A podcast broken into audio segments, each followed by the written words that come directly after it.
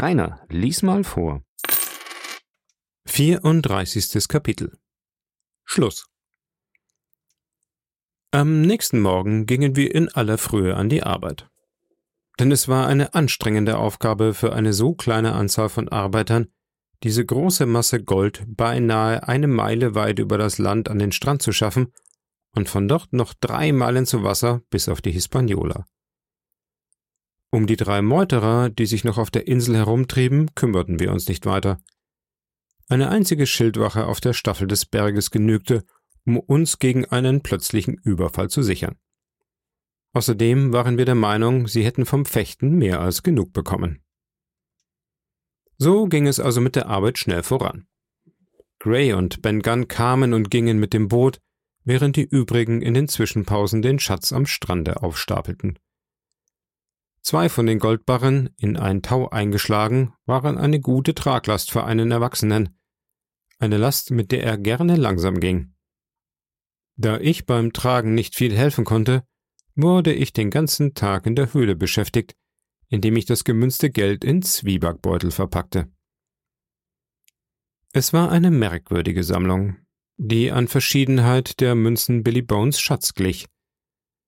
Aber sie war sehr viel größer und noch abwechslungsreicher, so dass ich glaube, ich hatte in meinem Leben noch nie so viel Vergnügen gehabt wie bei dem Aussuchen der einzelnen Stücke. Englische, französische, spanische, portugiesische Goldmünzen mit den Bildnissen der Könige George und Louis, Dublonen und Doppelguineas und Mordor und Zechinen mit den Köpfen aller europäischen Könige, die in den letzten hundert Jahren geherrscht hatten. Seltsame morgenländische Münzen mit Stempeln, wie wenn sie mit einem Spinnengewebe überzogen wären, runde Münzen und viereckige Münzen und Münzen mit einem Loch in der Mitte, wie wenn sie um den Hals getragen werden sollten. Wohl so ziemlich alle Arten von Münzen auf der Welt müssen, glaube ich, in dieser Sammlung vertreten gewesen sein, und zahlreich waren sie gewiss, wie dürre Blätter im Herbst, so dass mir mein Rücken von der gekrümmten Haltung und meine Finger von dem Sortieren wehtaten. Tag auf Tag ging diese Arbeit fort. Jeden Abend war ein Vermögen an Bord verstaut worden, aber immer noch war ein Vermögen für den nächsten Tag vorhanden. Und während dieser ganzen Zeit hörten wir nichts von den drei am Leben gebliebenen Meuterern. Ich glaube, es war am dritten Abend, da machten der Doktor und ich einen kleinen Spaziergang nach der Staffel des Berges, wo wir einen Ausblick über die tieferen Teile der Insel hatten. Da trug aus der dichten Finsternis unter uns der Wind einen Ton herüber. War es ein Schreien? War es ein Singen? Nur ein einziger Laut schlug an unsere Ohren, und dann war alles wieder still wie zuvor. Vergib ihnen der Himmel, sagte der Doktor, das sind die Meuterer. Alle betrunken, Herr, sagte Silvers Stimme hinter uns. Ich habe vergessen zu erwähnen, dass Silver vollständig frei herumging. Obgleich er täglich zurückgewiesen wurde, schien er sich doch wieder als einen gern gesehenen Freund und Diener zu betrachten. Es war wirklich bemerkenswert, mit welcher guten Art er diese Zurückweisungen hinzunehmen wusste und mit welcher unermüdlichen Höflichkeit er immer wieder versuchte, sich allen angenehm zu machen. Trotzdem behandelten ihn alle, glaube ich, nicht viel besser als einen Hund. Abgesehen von Ben Gunn, der immer noch eine fürchterliche Angst vor seinem alten Schiemann hatte. Oder vielleicht auch von mir, der ihm wirklich in mancher Hinsicht dankbar sein musste. Allerdings hatte ich ja auch gewisse Gründe, schlechter von ihm zu denken als irgendeiner von den anderen. Denn ich hatte gesehen, wie er auf der Hochebene auf neue Verräterei sann. So antwortete der Doktor ihm ziemlich kurz angebunden. Vertrunken oder verrückt? Da haben Sie recht, Doktor, antwortete Silver. Aber das macht wohl für Sie wie für mich verdammt wenig Unterschied aus. Ihr werdet von mir wohl kaum erwarten, dass ich euch für einen menschlich fühlenden Mann halte, antwortete der Doktor mit einem ironischen Lächeln. Darum werden meine Gefühle euch vielleicht überraschen, Meister Silver. aber wenn ich bestimmt wüsste, dass Sie wahnsinnig wären, wie ich innerlich überzeugt bin, dass wenigstens einer von Ihnen fieberkrank ist, so würde ich unser Lager verlassen und ohne Rücksicht auf die Gefahr für meinen eigenen Leib Ihnen die Hilfe meiner Kunst zuteil werden lassen. Bitte um Verzeihung, Herr. Da hätten Sie sehr Unrecht, sprach Silver. Sie würden Ihr kostbares Leben verlieren und darauf können Sie Gift nehmen. Ich stehe jetzt mit Herz und Hand auf Ihrer Seite, und ich möchte nicht gern, dass unsere Partei geschwächt würde. Ganz abgesehen davon, dass ich doch weiß, was ich Ihnen zu verdanken habe. Aber diese Menschen da unten, die können ja gar nicht ihr Wort halten. Nein, sie können es nicht. Selbst angenommen, sie möchten es. Und was noch mehr ist, sie können gar nicht glauben, dass sie es könnten. Nein, sagte der Doktor. Ihr seid der Mann, der sein Wort hält, das wissen wir. Nun, das war so ziemlich das Letzte, was wir von den drei Piraten hörten. Nur einmal fiel in weiter Entfernung von uns ein Flintenschuss. Wir nahmen an, dass sie auf der Jagd wären. Es wurde eine Beratung abgehalten und darin beschlossen, dass wir sie auf der Insel zurücklassen müssten.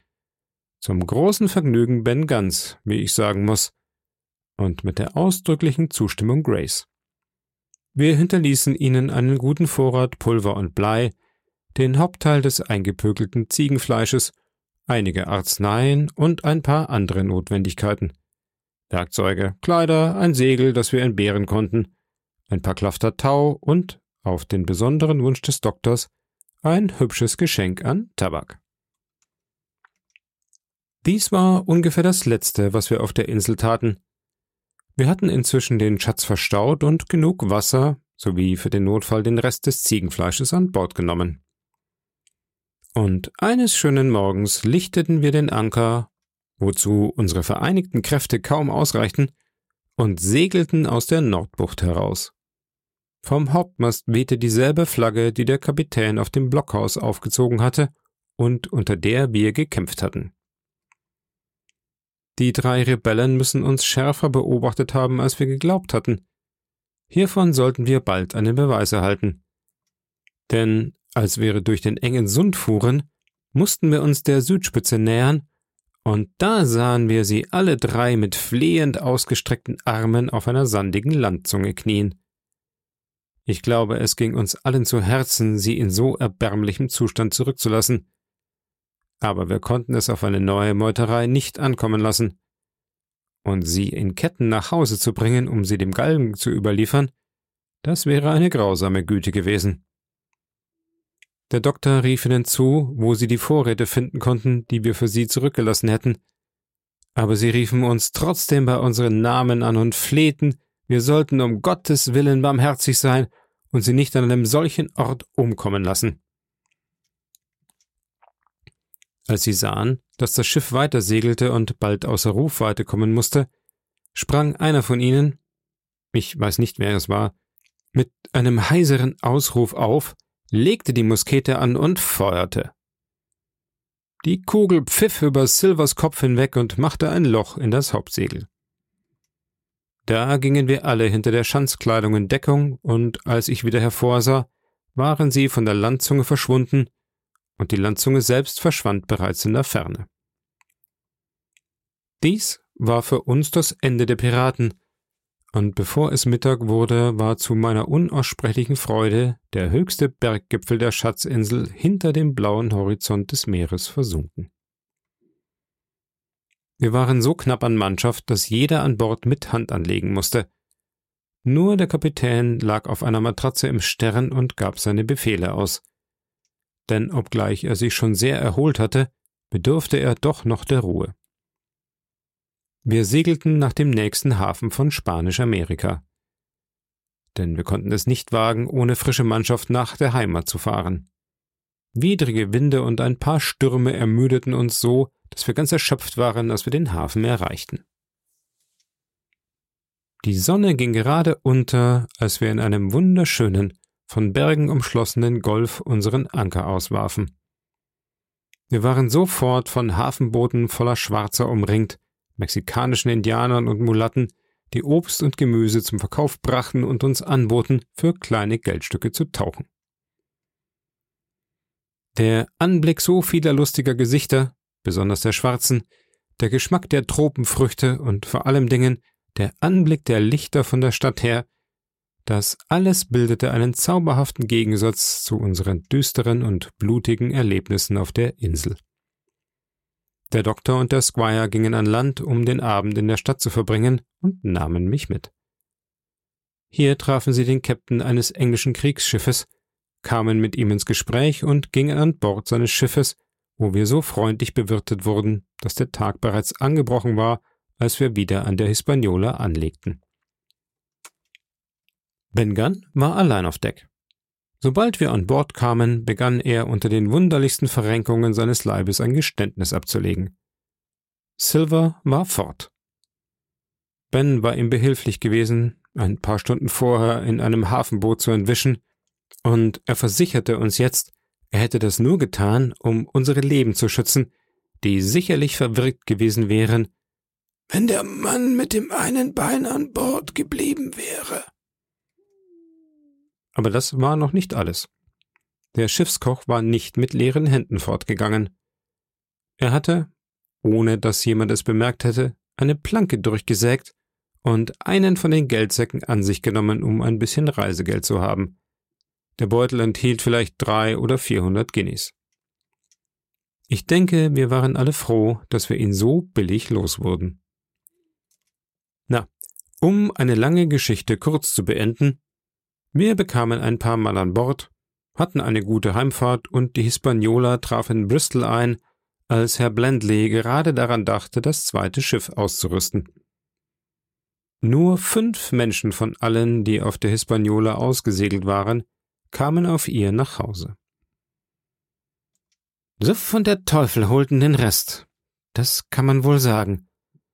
Allerdings war es noch nicht ganz so schlimm gegangen wie jenem anderen Schiff, von dem es in dem Lied hieß, nur ein einziger Mann am Leben blieb, von 75 an Bord. Jeder bekam einen reichlichen Anteil von dem Schatz und wandte ihn weise oder töricht an, je nach seiner Veranlagung. Kapitän Smollett hatte sich jetzt vom Seeleben zurückgezogen. Gray legte nicht nur sein Geld auf die Kante, sondern er fing an, eifrig seinen Beruf zu studieren, da in ihm plötzlich der Wunsch erwachte, es weiterzubringen. Er ist jetzt Steuermann und Mitbesitzer eines schönen Vollschiffs. Außerdem ist er verheiratet und Familienvater. Ben Gunn bekam tausend Pfund, die er in drei Wochen vergeudete oder verlor, oder genauer gesagt, in neunzehn Tagen, denn am zwanzigsten war er wieder da und bettelte uns an. Da bekam er einen Posten als Parktorwächter, genauso wie er auf der Insel es vorausgesehen hatte. Er ist noch am Leben, ein großer Liebling aller Kinder, obgleich sie sich manchmal über ihn lustig machen, und ein hervorragender Kirchensänger an allen Sonn- und Feiertagen. Von Silver haben wir nichts mehr gehört.